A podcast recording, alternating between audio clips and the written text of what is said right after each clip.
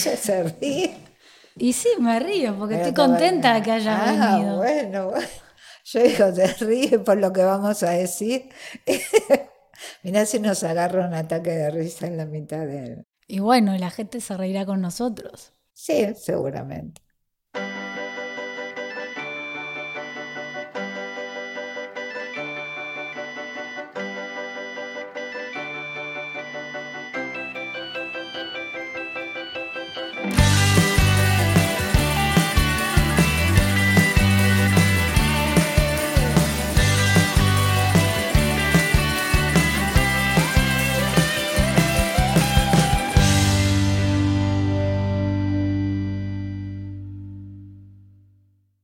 Primero, un podcast de preguntas simples a buenas personas. Hoy llueve, es algo muy usual en este podcast que empezó a ser grabado en los meses de primavera, verano, pero curiosamente siempre o hace frío o llueve el día que viene alguien a grabar.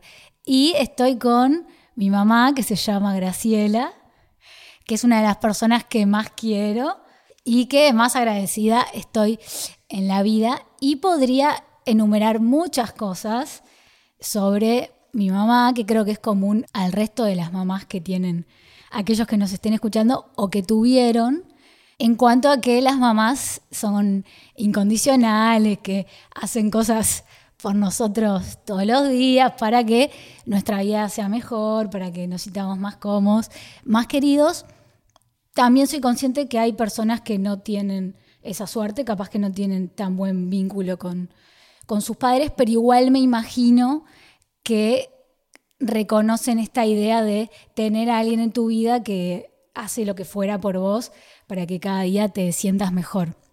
Eso podría ser como lo común a todas las mamás. Pero ¿qué es lo que más me gusta a mí de mi mamá?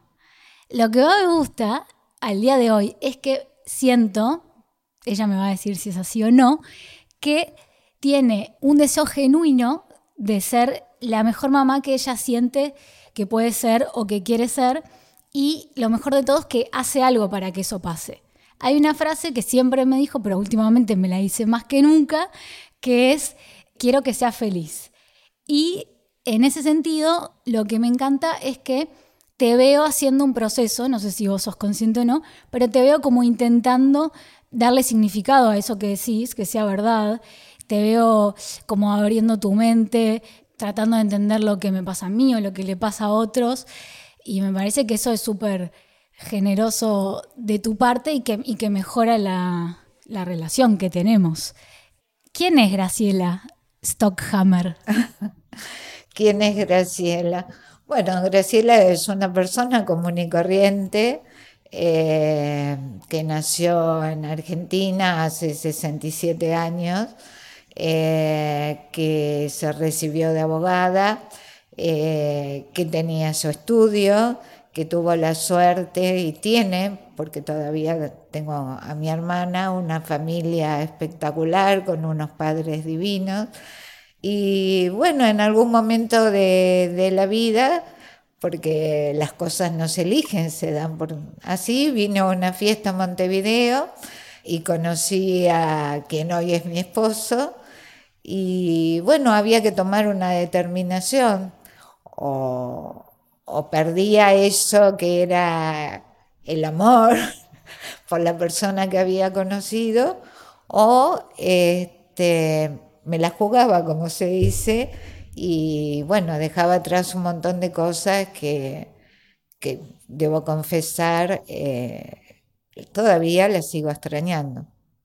Me encanta eso porque en todos los podcasts trato en el comienzo de dar algún ejemplo, me gusta como buscar algún ejemplo muy particular, sobre todo porque están viendo personas que yo creo que son buenas personas, pero el que está del otro lado escuchando no sabe, porque no son famosos eso no le quita ningún mérito, pero entonces me gusta buscar algún ejemplo de esos cotidianos, de esos a los que la gente se puede relacionar para que el que está del otro lado empiece a conocerte mejor.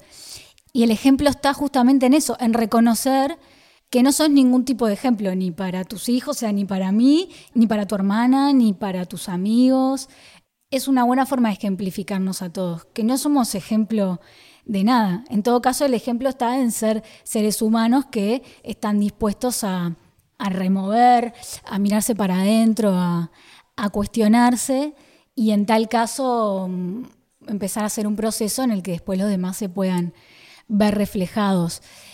Pero en ese proceso también juega la historia de cada uno, o sea, quiénes fueron tus padres, quiénes fueron los padres de tus padres, o sea, mis bisabuelos.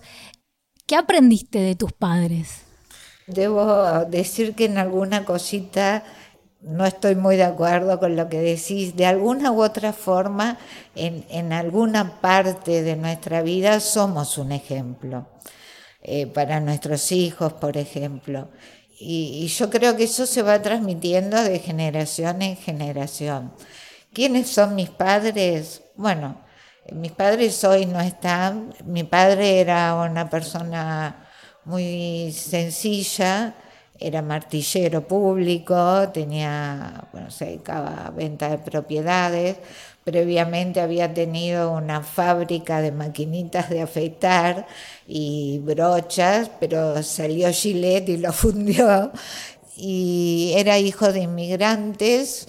Eh, mi abuela venía de Odessa, Rusia. Mi abuelo, al que no conocí, venía de Varsovia, de Polonia. Y bueno, papá fue una persona que terminó solamente la primaria, no hizo un secundario porque fue el menor de seis hermanos y como los cinco habían dejado los estudios, aparentemente mi abuelo le dio un ultimátum, o trabajás o estudiás, y bueno, decidió trabajar. Pero bueno, fue una persona especial con la que uno podía hablar, es algo extraño lo que voy a decir, pero me resultaba mucho más fácil hablar con él y compartir cosas con él, inclusive cosas femeninas, si conocía a un muchacho, si me gustaba, si no me gustaba, más con él que con mi mamá. No sé por qué, supongo que era esa cosa de las hijas con los padres.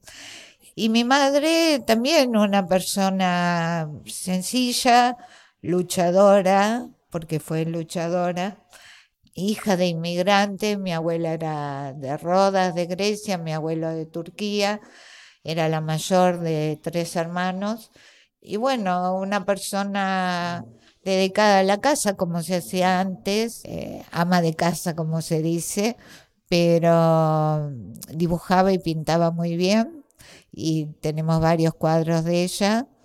Y sí, la relación era un poco más complicada con ella, porque las dos teníamos carácter muy fuerte, pero bueno, este, el cariño siempre estuvo presente de parte de ella y de parte mío. Bueno, esa es la pequeña historia de mi o familia. O sea que tal vez de tus padres, ante la pregunta ¿qué aprendiste? es de uno de otro encontrar tu propia forma de comunicarte. Puede ser, puede ser también, cada persona tiene una forma de ser, cada persona es única, no hay dos personas iguales. Entonces, tal vez sea como vos decís, que la comunicación fluyó mejor porque aprendí o simplemente porque era más fácil, no sé, porque no, no le encuentro una explicación. Este, yo también a veces como madre siento que, que vos compartís muchas cosas conmigo o en el help, help, help, mami, pero bueno, no sé, hay otras cosas que, que no. Pero creo que lo más importante sí lo compartís y eso es lo que vale. La realidad es que a tu edad lo lógico es que compartas con personas de tu edad. Me quedó una cosa de antes cuando yo hablaba de buscar un ejemplo y de qué tipo de ejemplo me parecía que eras y que somos como personas, y vos me decías ser ejemplo, que también lo comparto, en cuanto a mm, ser el referente para tus hijos. Ahora, hay algo de eso que es como del, mm, de traspasar lo que hicieron nuestros padres con nosotros. Pero ¿no te parece que el ejemplo está en traspasarles la información o traspasarle algo de otra manera? que venga desde un lugar más esencial, de un proceso que vos hiciste, no tal cual te lo pasaron tus padres.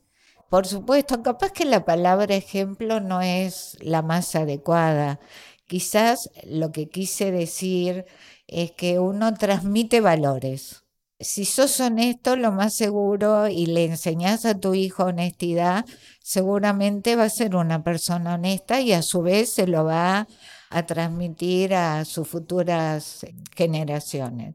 Si uno es trabajador, es raro que un hijo no lo sea. Digo, capaz que la palabra no es ejemplo, quizás la palabra sea transmitir valores. Y sí, a medida que van cambiando las épocas, las opciones o los ejemplos o los valores se van modificando. Yo recuerdo hace muchos años cuando hice eh, la introducción, las materias de ingreso a la Facultad de Derecho, había una materia que era filosofía. Y entre ellos me acuerdo que el profesor preguntó, ¿qué es bueno? ¿Qué es malo? ¿Qué es normal? ¿Qué es anormal? ¿Qué es la felicidad? Y la realidad es que no tenemos una definición. Quizás lo más parecido a lo bueno, malo, normal, anormal sea lo que la mayoría de la gente considera que es así. Tal vez la felicidad sean pequeños estados de ánimo.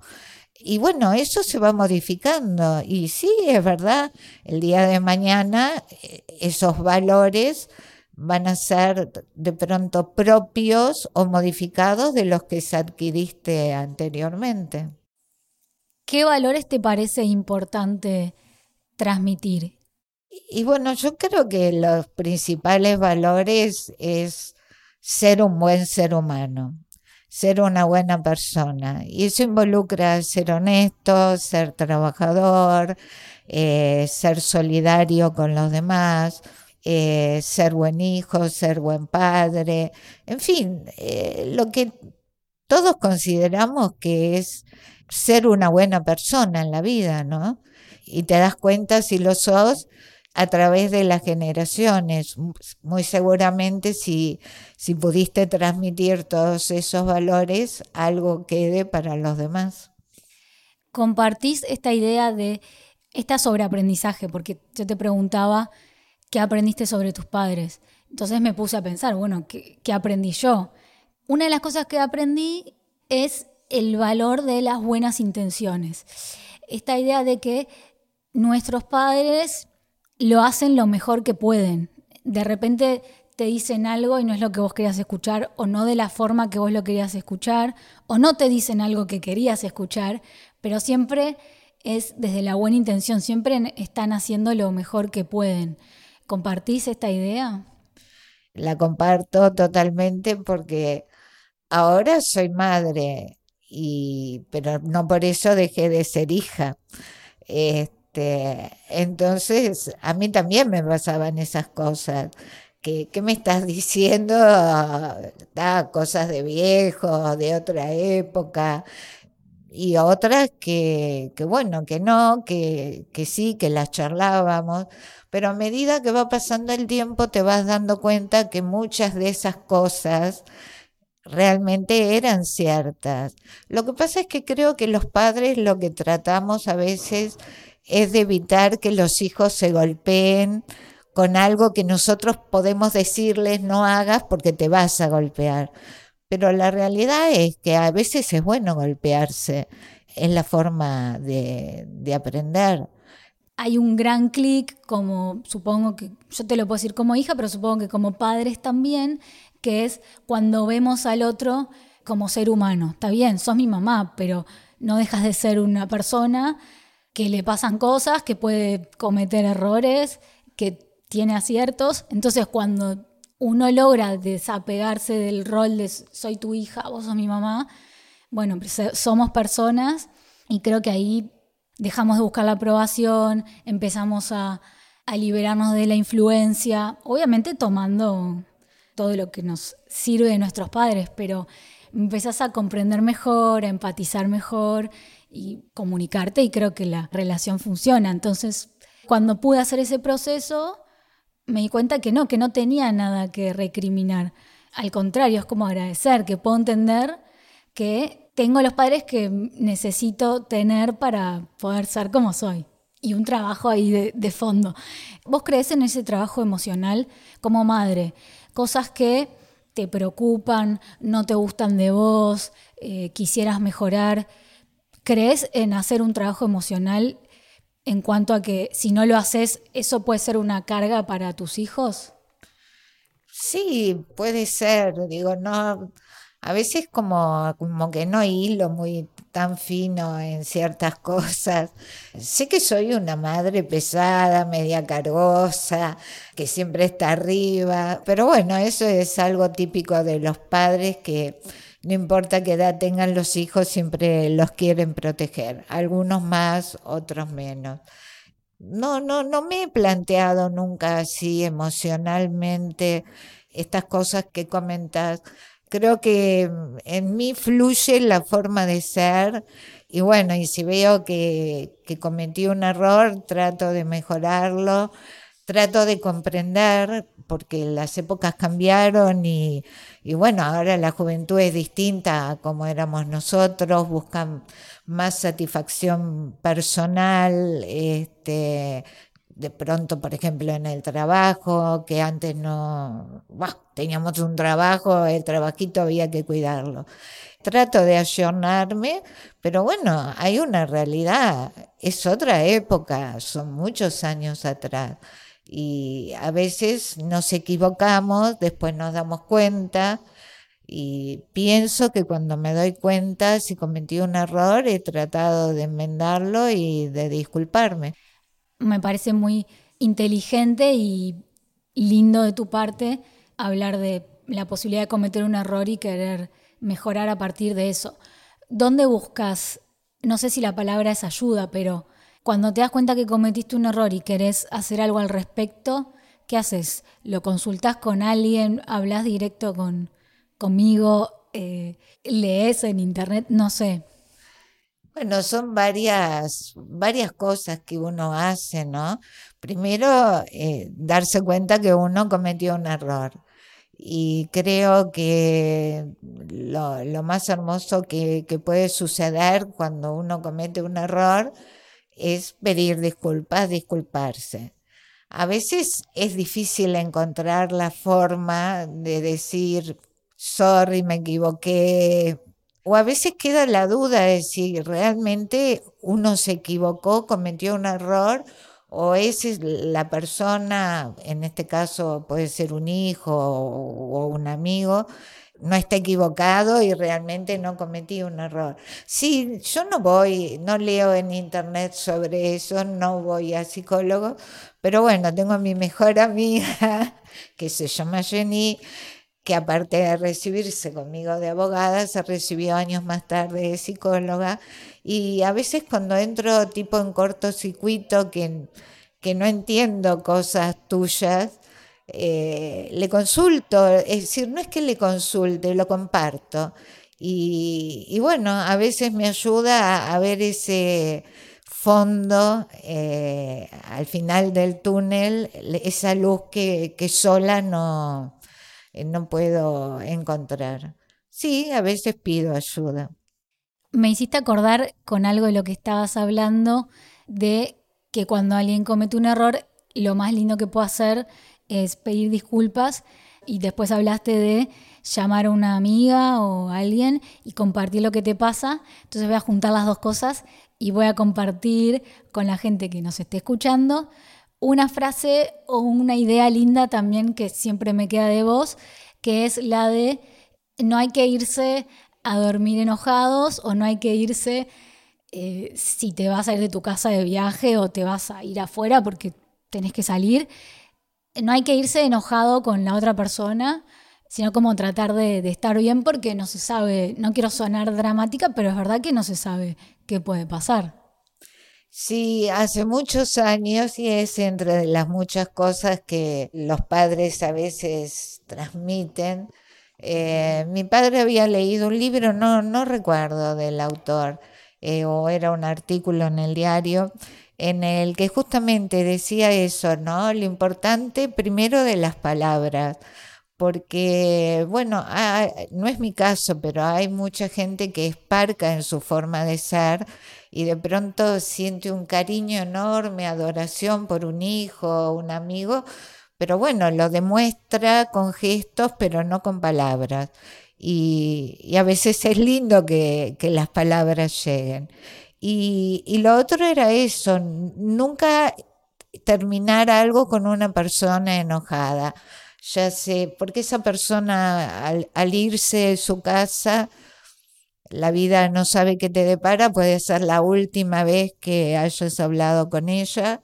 Y, bueno, siempre tratar de, de, decirle te quiero, porque al día siguiente esa persona o vos no pueden estar y lo que queda es el recuerdo siempre de, de los últimos momentos. Comparto totalmente. Y también lo otro, o sea, son tan importantes las palabras como los hechos, porque también está esa cosa de me dice te quiero, me dice te extraño, pero no hay hechos al, al respecto. Sí, en realidad es como que las dos cosas tendrían que estar unidas. Lo que pasa es que hay personas que manifestar sus emociones diciéndolo les resulta difícil. Yo me considero afortunada, no me pasa eso. Pero sí, obvio, eh, cuidar de un hijo, este, comprarle un regalo, ayudarlo a hacer una tarea, avalarlo en un trabajo, es un gesto de te quiero. Compartir tiempo, jugar a las cartas, eh, las vacaciones. Exacto, sí, todo eso es, es gesticular, pero bueno, de pronto, porque sí, agarrar y decir, te quiero. Ahí hay varias cosas. Una, vos decías, entiendo que hay personas que les cuesta comunicarse, que a vos no te pasaba. Yo me considero que hoy me comunico mucho más que antes. Antes me costaba más, no, te andaba diciendo te quiero o todo lo que pienso o lo que siento así tan abiertamente. Entonces, eso es algo que aprendí de vos y invito a alguien que esté escuchando, que si es de los que le cuestan, como a mí me costaba un poco antes, que lo hagan porque vale la pena. Lo que pasa es que, digo, ¿no? Cada persona, por supuesto, como dije, es única. Tú tenías en una época una forma de ser blanco-negro. No había muchos grises. Y con el tiempo fuiste aprendiendo me imagino que con ayuda también de una profesional, que la vida no es ni totalmente blanca ni totalmente negro. Y bueno, que, que la vida es gris y hay que ir adecuándose. Y creo que en ese cambio maduraste muchísimo y de pronto ahora podés expresar cosas que antes te resultaban difícil. De todas maneras, reconozco que siempre gesticularmente de alguna u otra forma nos hacías llegar ese cariño interior que tenías, aunque no lo dijeras. ¿Qué sentís al pensar en tus padres? Tristeza porque me hubiera gustado poder disfrutarlos mucho más. Eh, como dije, hubo que hacer una elección y no es fácil dejar atrás después de haber vivido 33 años en Argentina, donde nací, donde estudié, donde tengo mis amigas de, toda la vida, dejar a, mis padres, a, mi hermana, a mis sobrinos, todo eso me costó muchísimo y siento que, no sé, que me faltó, me faltó más tiempo con ellos que no los pude disfrutar tanto como hubiera querido. Pero creo que, que bueno, que la vida ha sido buena conmigo también, porque pese a vivir en, en otro país, tanto cuando falleció mi padre como cuando falleció mi madre, yo estaba ahí. Y por algo debe ser, seguramente, y por eso también estoy agradecida a Dios y a la vida por eso.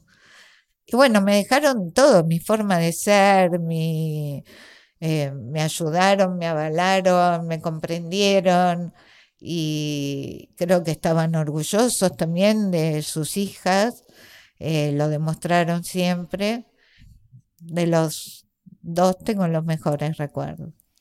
Voy a recordar un día como un día a punto de inflexión. Capaz que vos también te acordás el día que lo tuviste con, tu, con tus padres, o capaz que no es un día, sino una etapa, una serie de, días o meses o años. No sé, para mí fue un día puntual que fue el día que murió la abuela. Hasta ese momento yo me representaba en mi cabeza o mi corazón, no sé, un orden de prioridades, o sea, cosas que para mí en la vida eran prioritarias. Pero después en la práctica no era muy coherente con eso. Como que siempre terminaba viendo algo más importante que de alguna manera lo ponía primero, no sé por qué. De hecho, las últimas veces que vi a la abuela fue porque fuimos de gira con el ballet a Argentina y bueno, ahí la iba a visitar. Y llovía también como hoy que estamos grabando el podcast. Ese fue el primer clic, el de decir, ah, bueno, esto es prioritario para mí. La verdad que cualquier otra cosa que esté pasando en mi vida ahora no tiene tanta importancia. Entonces vos te fuiste y a los dos días fuimos nosotros con papá. Era un sábado y era un día de sol raro para invierno porque, no sé, de esos días de sol poquitos que hay en invierno, íbamos en el taxi y te mando un mensaje y te digo, estamos en camino. Y vos me contestás, la abuela murió. Yo te pongo, ¿te llamo? Y vos me pones, no. Obviamente que no te iba a llamar si vos me habías puesto que no. Pero ahí vino como el, el segundo clic. Ese tramo, ese viaje que hicimos un montón de veces, desde la terminal de Buquebus hasta las barrancas de Belgrano, donde vivía la abuela, eh, fue como que se me hizo entre corto y largo, porque ya algo que, o sea, yo que pensaba que iba a ir a ver a la abuela, aunque no supiera en qué estado le iba a encontrar, ahora ya sabía que no le iba a ver.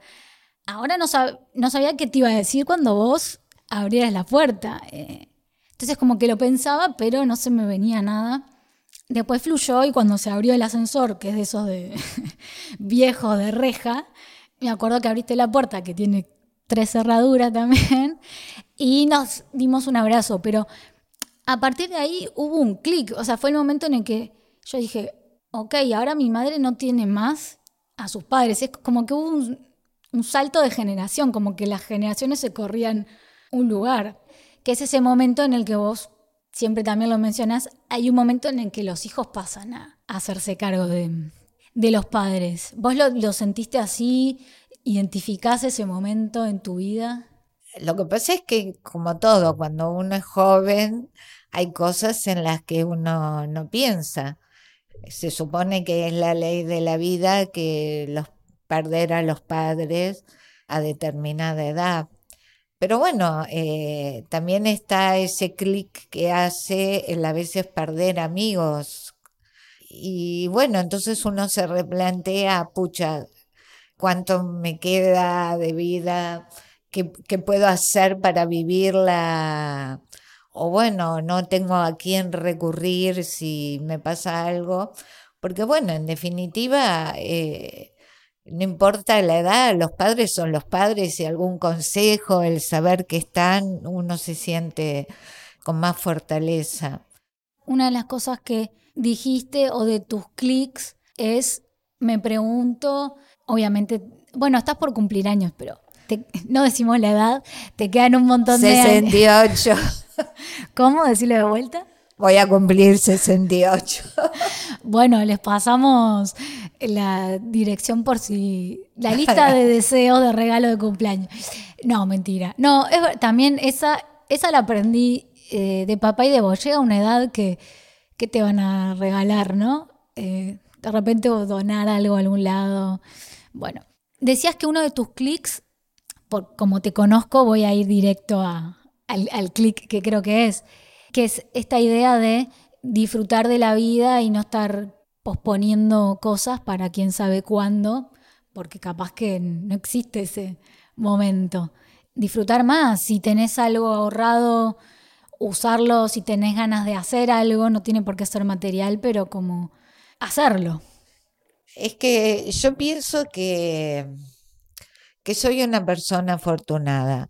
Tuve una buena infancia, tuve unos padres cariñosos, eh, tengo una hermana a la que quiero mucho, seguí la carrera que siempre quise, formé una familia, gracias a Dios tenemos una situación económica que nos permite darnos algunos gustos relativamente acomodada.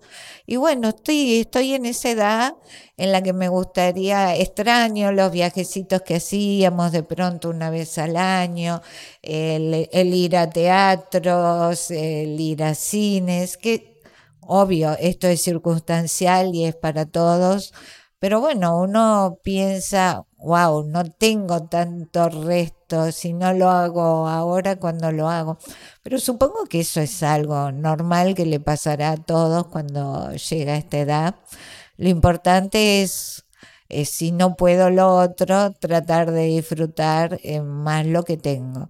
Y ser agradecida, porque hoy puedo estar acá contigo haciendo esto y hay muchas personas que hubieran querido hacerlo y lamentablemente alguien no está y no se puede hacer. Así que soy afortunada, soy agradecida. Hay un concepto, lo voy a aplicar a padres e hijos, pero creo que va para todo, que es el de amarnos a nosotros primero, ¿no? Que a veces decimos, bueno, ¿cómo voy a amar yo a mis padres o cómo voy a amar a mis hijos o a mis amigos o a mi pareja si no me amo primero a mí mismo, si no me conozco a mí mismo, si no me entiendo. Em, yo creo que por ahí pasa todo. Y hoy que hablábamos de valores también, uno que me parece importante es ser humilde.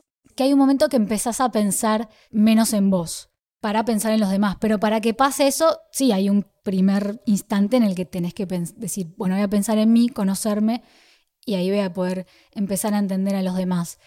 ¿Qué opinión te merece esto de amarte a vos mismo para después ser capaz de amar a otro? Yo creo que sí y no. Es decir, uno ama en forma natural, puede amar a los padres, puede amar a, a, un amigo, es decir, porque es algo natural que uno siente, no lo piensa.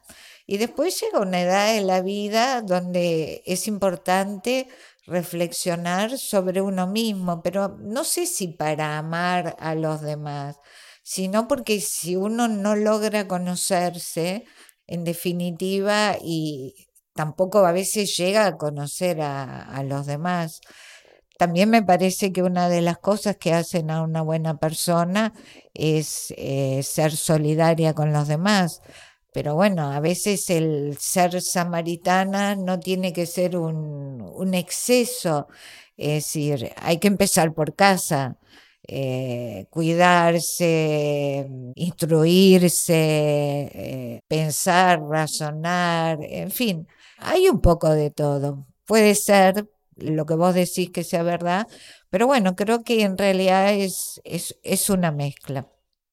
Creo que ya dije que aprendí que siento cuando pienso en mis padres, bueno, ahora estás vos, eh, lo, digo una vez más igual, y acá voy a incluir algo que está bueno, que es todo lo que me dieron y lo que no, todo lo que hicieron por mí y lo que no. Y en ese no, en vez de verlo como algo negativo, también verlo como algo positivo. Lo que no fue, como vos dijiste en momentos, por algo tenía que ser. Y cuando tenía que ser fue vos el haber estado ahí para tus dos padres cuando se estaban yendo. O sea, tanto lo que sí como lo que no, creo que nos deja aprendizaje, nos, nos sirve, es para valorar. Sí, en definitiva, es decir, yo creo que todos los padres tratan de hacer lo mejor para sus hijos. Yo no tengo con quién compararte, pero también los hijos son diferentes. Y bueno, no sé, uno trata de dar lo mejor capaz que en algún momento no lo dio porque no pudo o porque no supo o porque estaba equivocado. Si, si luego se dio cuenta, bueno, como dije, ver la forma de, de disculparse. Además, uno también aprende de los hijos.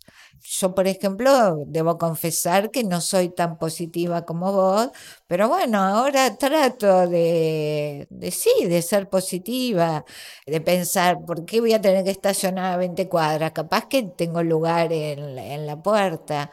Eh, la realidad, o como dicen algunas personas, este, algunos, no sé si científicos o qué, las fuerzas negativas como que neutralizan la, la energía, ¿no?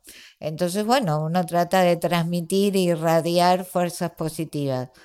No es fácil cuando uno fue de una manera, pero sí, de los hijos aprendemos mucho, eh, porque la vida es un cambio constante y así como nosotros en algún momento les enseñamos, ellos también nos enseñan a nosotros. El tema pasa por estar abiertos para eh, que ellos nos enseñen. Es la ley de la vida. Comparto totalmente y si alguien nos está escuchando, ojalá le, le haya gustado esta conversación. Eh, por favor, si pueden, díganmelo porque mamá estaba muy preocupada de quién, quién me va a escuchar y como a quién le puede interesar. Hace gesto como que no, pero mira, decir que no quedó grabado, si no lo ponía al principio como cabecera. Me pregunta si puede decir algo, decía algo más. No, en realidad este, no es porque cuántas personas van a escuchar o no. Simplemente es que cuando me lo pediste, yo pensé, ¿qué puedo aportar? Soy una persona común y corriente, es decir, no tengo nada de especial, debo ser igual a un millón de padres, de abogados, de personas, eh, y además, perfecto no es nadie. Entonces, digo, no, no me imagino a, a quién puedo ayudar. Pero bueno, si de alguna forma esta charla entre nosotras ayuda a alguien, bienvenido sea. Nunca es tarde para volver a comenzar, ¿no?